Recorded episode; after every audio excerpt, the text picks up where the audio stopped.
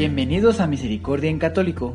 La finalidad de este podcast es compartirte la insondable misericordia de nuestro Señor Jesucristo, apoyándonos de literatura de santos como la biografía y diario de Santa Faustina, testimonios, temas para poner en práctica día a día para el crecimiento a la devoción de la Divina Misericordia.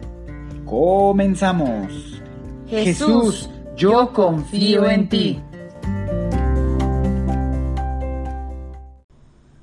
Muy buen día a todos nuestros hermanos que nos siguen escuchando en este podcast de Misericordia en Católico. Hoy les quiero dar las gracias a todos los que nos han escuchado. De verdad que estamos muy contentos de ver que sigue creciendo el número de personas que nos han escuchado. Este ha cambiado bastante. Este antes México tenía un gran porcentaje de, de personas, era la mayor porcentaje de personas que nos escuchaban. Ahora Estados Unidos es el que más tiene en porcentaje con creo un 60%. Eh, independientemente, no importa de dónde nos escuchen más, dónde nos escuchen menos, eh, es compartir el amor de Dios eh, para todos, ¿verdad? También quiero felicitar a todos nuestros hermanitos que han hecho sus conversiones y hablar particularmente ahorita de la presencia del Papa en Japón, ¿verdad? Ha sido algo bastante hermoso. Eh, les recomiendo que lo sigan. Hay algunos videos en YouTube del Papa en Japón. Dice cosas muy interesantes eh, y ver cómo los jóvenes en Japón, aunque sean pocos, eh, tienen tantas dificultades, ¿verdad? Y hay países como ese en particular que carecen mucho de la fe. Y no solamente, no hablemos de, de, de, de nuestro Dios, ¿verdad?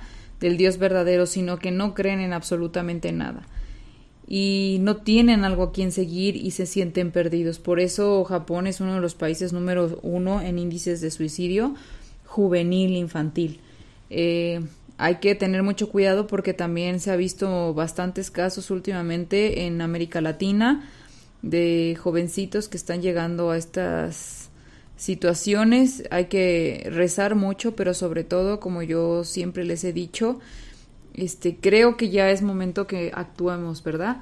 Que nos involucremos más con los jóvenes, esta cuestión de eh, tan difícil que estamos viviendo todos los avances tecnológicos, eh, los celulares, las computadoras, las redes sociales, toda esa apertura global, mundial, internacional, eh, que hemos tenido eh, ha tenido las consecuencias. La velocidad en la que está desarrollándose es bastante rápido y pues tiene sus consecuencias, ¿verdad? Y como consecuencias pues podemos ver que no está pudiendo manejarse la juventud de hoy, eh, no lo maneja muy bien, se están volviendo muy antisociales de alguna manera, se les dificulta convivir con las personas y relacionarse porque no es una práctica que, que hagan de día a día.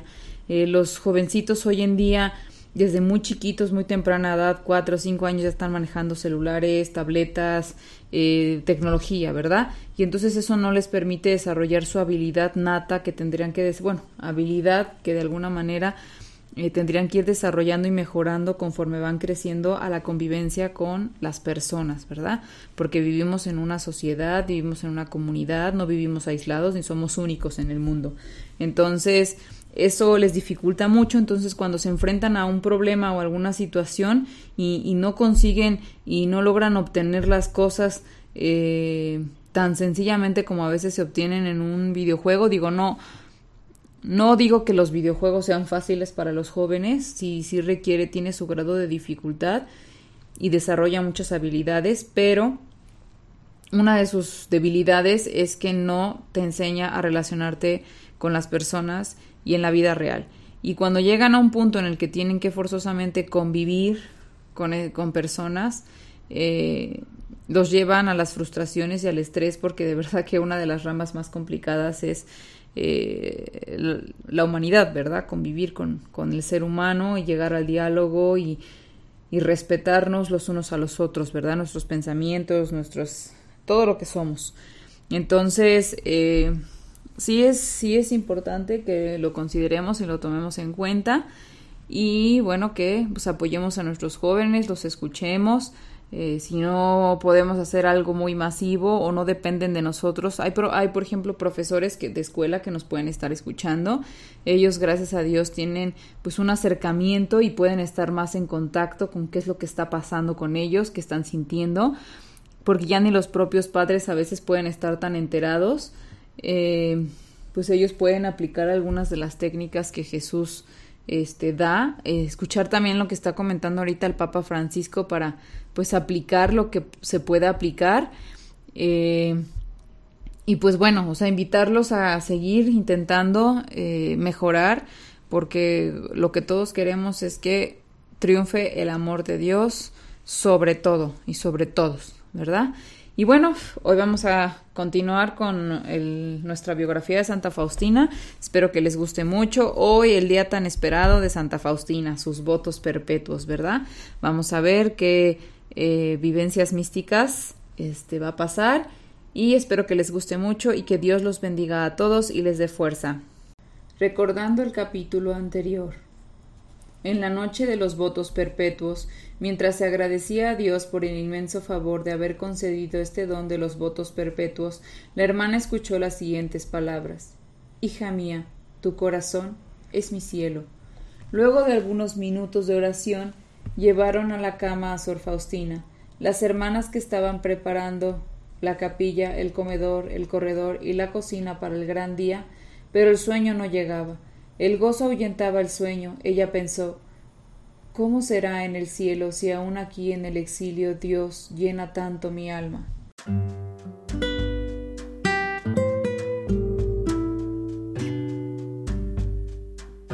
El tercer noviciado y los votos perpetuos, 1932-1933. Votos perpetuos. Llegó el esperado día. El primero de mayo de 1933, día de los votos perpetuos. Durante la Santa Misa, Sor Faustina dispuso su corazón en la patena junto al corazón de Jesús y fue ofrecido junto al de Jesús a Dios Padre. En este ofrecimiento de amor y de adoración, pidió al Padre de Misericordia que ponga sus ojos en la ofrenda de su corazón, a través de la llaga del corazón de Cristo. En este día, Jesús fue su único tesoro, Nada podía ahora evitar que ella pruebe su amor a su amado. Jesús le dijo, Mi esposa, nuestros corazones están unidos para siempre. Recuerda a quién has hecho los votos. Nunca sabremos la profundidad de su experiencia espiritual en este memorable día, porque ella misma admitió, no todo puede ponerse en letras. De acuerdo con la costumbre de la congregación, Justo antes de pronunciar los votos perpetuos, las hermanas se postran ante el altar y son cubiertas con un manto, una pieza larga negra de tela con una cruz en la mitad que se usa para cubrir un ataúd, como un símbolo de morir al mundo de sus seducciones. Mientras tanto, las campanas suenan como en un funeral y el resto de la comunidad recita el Salmo 129, el de Profundis, que también se recita en los funerales. Mientras están debajo del manto, las hermanas oran pidiendo favores especiales para ellas y para otros. Sor Faustina escribió en su diario que ella pidió para que nunca le ofenda a Dios conscientemente, así sea con el pecado más pequeño. Ella entonces hizo ciertas peticiones para la iglesia, para la congregación, por las jóvenes a su cargo, por su familia, por los moribundos, y pidió que todas las almas del purgatorio sean liberadas ese día. No se olvidó de pedir por la, por la gente más cercana a ella, entre ellos por el padre András y su futuro director espiritual. Como conclusión hizo la siguiente oración. Para mí, te pido, Señor, que me transformes completamente en ti.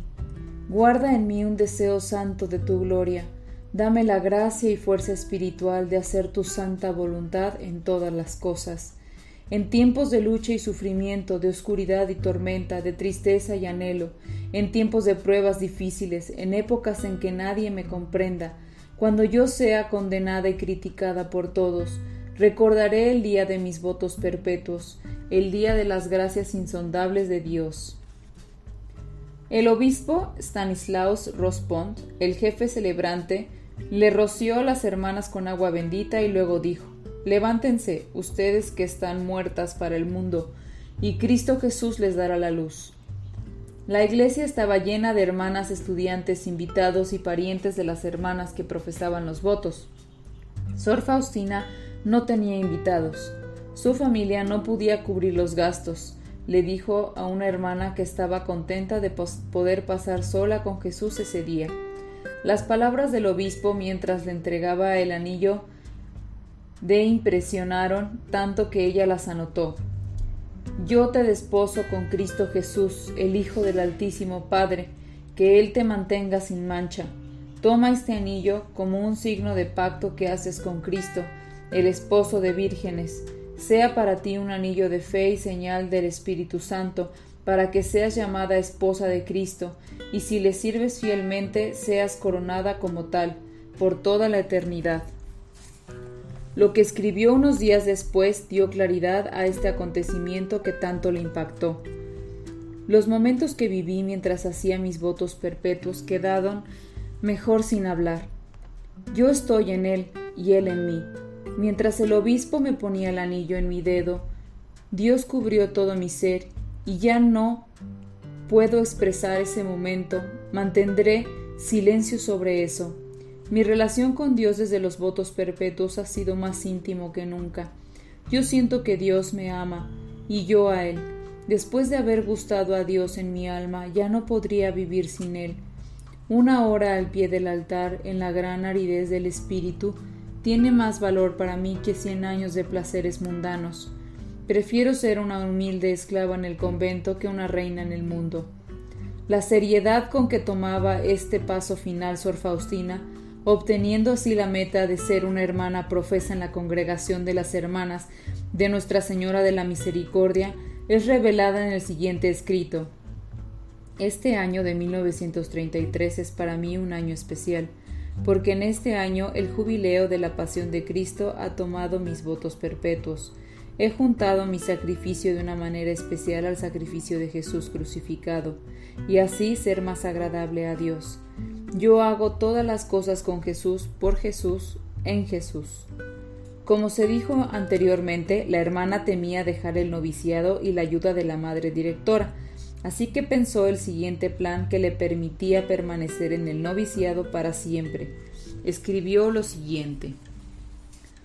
Oh Jesús, escondido en el Santísimo Sacramento, tú ves que al profesar mis votos perpetuos estoy dejando el noviciado ahora. Jesús, tú sabes cuán débil y pequeña soy. Y de esta manera muy especial, sigo siendo una novicia, pero tú novicia, Jesús, tú serás mi maestro hasta el fin de mis días. Diariamente atenderé a las enseñanzas a tus pies. No haré nada por mí misma sin antes consultarte a ti, mi Maestro. Jesús, cuán contenta estoy de que tú mismo me hayas traído y llevado a tu noviciado, esto es, a tu divino tabernáculo. Al hacer mis votos perpetuos, de ninguna manera me he convertido en monja perfecta. No, no, todavía soy la novicia pequeña y débil de Jesús, y debo esforzarme en adquirir perfección como la hija en los primeros días de noviciado, y realizar todo esfuerzo para mantener el alma con la misma disposición, como el primer día cuando la puerta del convento se abrió para admitirme. Con la confianza y sencillez de una pequeña niña, me entrego hoy día a ti, oh Señor Jesús mi Maestro, te dejo completa libertad para que dirijas mi alma, guíame a través de los caminos que tú desees, no los cuestionaré, te seguiré confiadamente tu corazón misericordioso puede hacer todas las cosas. La pequeña novicia de Jesús, la hermana Faustina. Reflexión. Pues bien, hermanitos, este, ¿qué les pareció el capítulo de hoy? De verdad que fue muy emotivo. Eh, yo no sabía, digo, por cultura general, hasta que no leí la biografía, qué sucedía cuando se hacían los votos perpetuos y si las hermanas, las que se, se, hacen sus votos, reciben un anillo al igual que los sacerdotes, ¿verdad? Este, fue muy interesante ver el, el, ritual, digamos, no sé si se diga ritual, la verdad, es como bueno, el, cómo se maneja el evento, cómo se ve el evento. Eh, de verdad que es muy bonito, tiene mucho significado cada una de las partes y bueno, espero que al igual que, que para mí lo hayan disfrutado mucho. Y bueno, de aquí este, podemos sacar pues varias cosas, ¿verdad? Pero principalmente eh, algo que yo quiero resaltar es esa decisión, ¿verdad? Creo que en todos los capítulos anteriores eh, nuestra hermana Faustina luchó mucho porque, y es, es normal de que, que, suceda eso, ¿verdad? Cuando uno está en este camino de Dios, eh, a veces tienes muchas luchas, muchos enfrentamientos, muchas situaciones, muchas dudas, muchas cuestiones y es difícil a veces aceptar la voluntad que Dios tiene para nosotros, ¿verdad? O sea, hay personas que tienen más un poquito desarrollada su vocación y que saben para dónde tienen que ir, qué es lo que tienen que hacer, pero vemos muchas otras que no, o sea, vemos muchas otras que nos cuesta mucho trabajo decir, ay, eso es lo que quiere Dios para mí, pero a mí me prepararon, eh, bueno, yo me preparé o yo quiero ser tal cosa o hacer tal cosa y cuando te das cuenta que no es eso lo que tienes que hacer, pues es un poquito difícil porque es un enfrentamiento, ¿no? Entre la voluntad de Dios, que es la más pura, sana y perfecta, o lo que tú piensas que es lo mejor para ti. Entonces, sí es, sí es complicado. Aquí vemos que la hermana Faustina ya para los votos perpetuos está total y absolutamente entregada a Dios. O sea, no, no quiere decir que no pasará dificultades en, su momento. De hecho, pasará más dificultades que hasta ahora porque es alguien muy importante para, para, para Jesús, es alguien muy importante para lo que va a hacer, tiene una misión muy importante y pues obviamente Satanás eh, está siendo bastante dañado con esta situación y pues no, no se va a quedar atrás, ¿verdad? Eh, sin embargo, ella está total y absolutamente decidida en su fe en Dios, en seguirlo hacia donde Él le diga. Si hoy nos pusiéramos en el lugar de la hermana Faustina, suponiendo, bueno, no en la misma vocación, suponiendo en una vocación diferente a la que tenemos ahora, no sé, y les dijera, eh, no sé, alguien que tiene un poquito de recursos, tienes un trabajo, tienes una familia y demás, ¿no? Y te dijera, ¿sabes qué? Este, vas a regalar tus bienes, vas a dejar todas tus cosas, vas a agarrar a tu familia y te vas a ir a vivir a la sierra y ahí vas a ir a... Eh, vas a ir a misionar mi palabra, ¿no? Híjole, y esa es la voluntad de Dios sobre tu vida, ¿no? sobre tu familia. Entonces vas a dejar tu celular nuevo que te acabas de comprar, tu coche nuevo que estás pagando a plazos, lo vas a vender, vas a donar todo ese dinero a la gente pobre y bueno, te vas a ir a misionar con una ropa muy humilde y muy sencilla y vas a vivir en una chocita allá por la sierra y vas a vivir como esas personas y vas a ir a ayudarles y aprender y a, no sé, vivir ahí y a, misionar su palabra, ¿no? Y a servir a la iglesia. Entonces, pues es difícil, o sea, no es como tan sencillo como se escucha, porque muchas veces cuando estamos cerquita y estamos en, yendo a Dios, yendo este, pues a misa, cumpliendo, y, vas a un grupo, tienes, sí, o sea, pero no estás de alguna manera eh, sacrificando del todo lo que tienes, y cuando llega el momento en que Dios te dice, no, esto no, vas a hacer ahora esto, o sea, tú piensas que ya estás cumpliendo con, con ir a misa los domingos, con hacer esto, esto, lo otro, lo otro, pero muchas veces se requiere de más, ¿verdad? Y hay almas especiales, hay, hay personas elegidas por Dios para hacer ciertas cosas y Dios los llenó de ciertas virtudes y capacidades eh, para poder llevar a cabo esta misión. Y esa es la misión que tiene que ser. Entonces, ¿qué harían? O sea, realmente seguirían a Dios o dirían, no, padre, yo no puedo hacer esto, eh, busca a alguien más, ¿no? O sea, no aceptarían su voluntad, les costaría aceptarla, pero tal vez la aceptarían después, o lucharían un tiempo en no querer hacer caso, no querer hacer caso, hasta que de repente pues ya no les va a quedar de otra más que hacer caso, ¿verdad? De hecho, hay muchos testimonios en la, en la Biblia sobre sobre el Antiguo Testamento cuando no, no le quieren hacer caso a Dios, ¿verdad? Que les habla y les dice, vas a ir a hacer esto. No, no lo voy a hacer, no lo voy a hacer. Y terminan haciéndolo, porque esa es la verdad. O sea, todos terminamos haciendo lo que Dios, la voluntad del Señor, pero nosotros elegimos si va a ser por el camino, eh, pues bueno, por el camino fácil, digamos, o por el camino difícil, ¿verdad? Eh, sí, es, sí es complicado, la verdad es que cuando uno lee historias de los santos, eh, sí se ve un camino complicado, difícil. A veces uno lo lee y dice, ah, pues sí, pero él, él es santo, ¿no? Él ya nació así. Entonces, ustedes no saben si en algún momento Dios les va a pedir a cada uno de ustedes que hagan ciertas cosas, ¿verdad?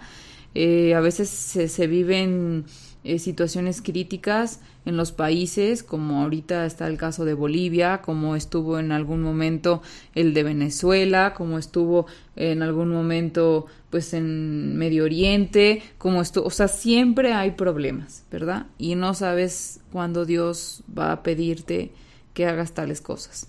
Entonces, eh, pues hay que estar listos, practicar la virtud a veces de la abstinencia, porque yo creo que una de las cosas que más nos cuesta a las personas, a la mayoría de las personas, es em, cuando te cuesta mucho algo, mucho trabajo algo, imagínate que ahorras y ahorras y ahorras dinero, y yo sé que es algo material, ¿verdad? Y logras sacar tu carrito, no sé, que tanto trabajo te costó, y de repente Dios dice, mm, mm", lo dejas y te vas a esto. Entonces es difícil, ¿verdad? Tenemos una cierta aprensión por las cosas materiales por lo que nos ha costado mucho trabajo conseguir. Eh, sin embargo, uno de los pensamientos que una persona me recomendó en alguna vez fue considerar que todos los objetos materiales que llegamos a tener hasta el momento o inclusive las personas que tenemos cerca de nosotros son solo prestadas y solo son por un momento. Es decir, si tienes un teléfono celular, ah, bueno, Dios te lo prestó por un ratito. Ajá y lo se puede perder, te lo pueden robar, se, o sea, se puede descomponer, ya, usted lo prestó por ese tiempo y muchas gracias Dios por el tiempo que me prestaste ese teléfono celular, ¿no? Eh, sé que es más duro ya cuando se trata de personas porque pues no es tan fácil dejarlas ir, para los padres les cuesta trabajo dejar ir a sus hijos, eh, cuando tienen que hacer sus vidas, cuando tienen que pues ya encargarse de una familia, ya no es lo mismo. Eh, eso es una etapa muy crítica que espero que podamos tocar en algún momento en algún tema abierto. Eh, sí es importante platicarlo. Eh, a los papás entran más que nada las más las mamás que los papás, no quiere decir que los papás no, pero las mamás por la labor que tienen, ¿verdad? La labor de las madres están más cerca de los hijos en su desarrollo y en su crecimiento. Y entonces en el momento en que los hijos empiezan a hacer su vida y se van, las mamás sufren, sufren de más porque pues tenían una vida, digamos, que tenían ya un ritmo de vida, ya tenían actividades que hacer y ahora de la nada pues ya se les quitan todas esas actividades, ¿no?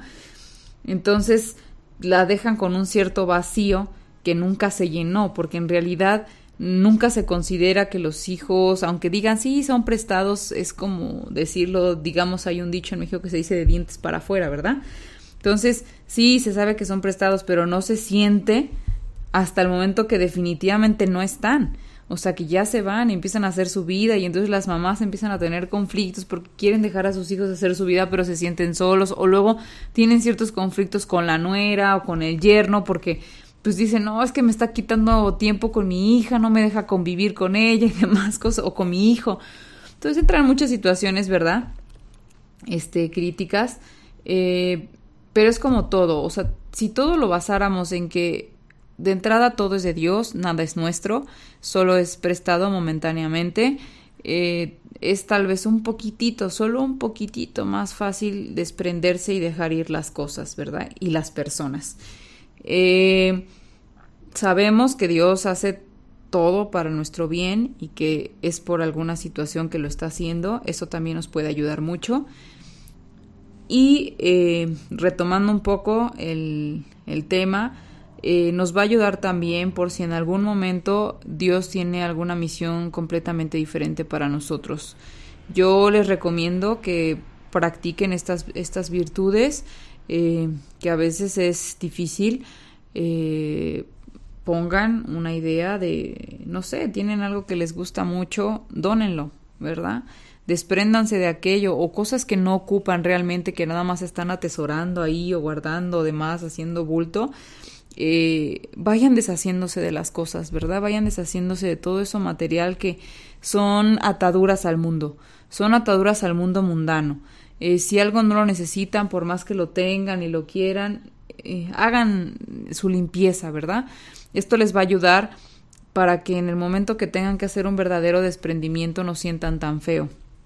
Digo, hay, hay, formas de hacer desprendimientos, estas son unas prácticas, porque hay gente que, por ejemplo, por algún desastre natural pierde todo, absolutamente todo, ¿no? Y no les dio tiempo como decir, ay, bueno, lo voy a donar o lo voy a entregar, no, o sea, definitivamente todo se les va de las manos en unos minutos, en unos momentos, ¿no?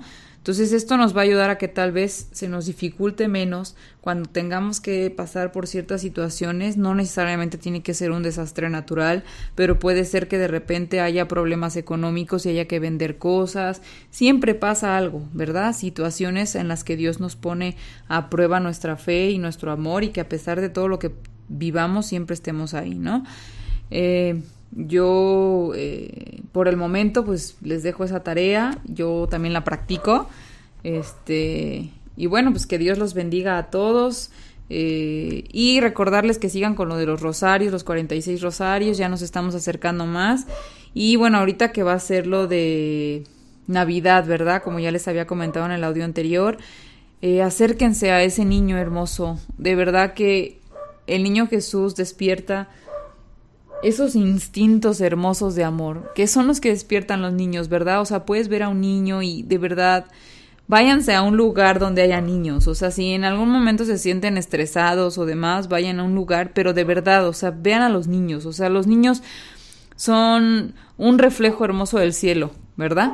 Eh, sí les recomiendo que, que bueno, cuando se sientan tristes o, o, o mal o, o que sientan que no hay, que ya el mundo está muy triste y está muy mal, vayan a ver a los niños, porque los niños de verdad que no tienen malicia, no tienen maldad y solamente ven amor e ilusión. Y esa es la única manera en la que vamos a poder rescatar el mundo como se está convirtiendo. Entonces, con esas, con esa inocencia, con ese amor, con esa dulzura, con esa confianza, con esa entrega. Y ahora que vienen más estas fechas de Navidad, nos puede apoyar, nos puede ayudar y bueno, pues ahora sí, que Dios los bendiga a todos y nos escuchamos en el siguiente audio.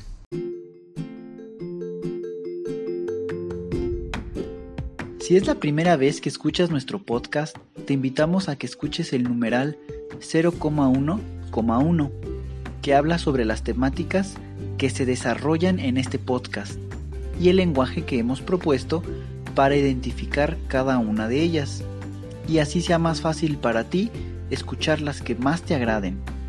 Te dejamos el link del audio y la lista de las temáticas en la descripción que este audio tiene.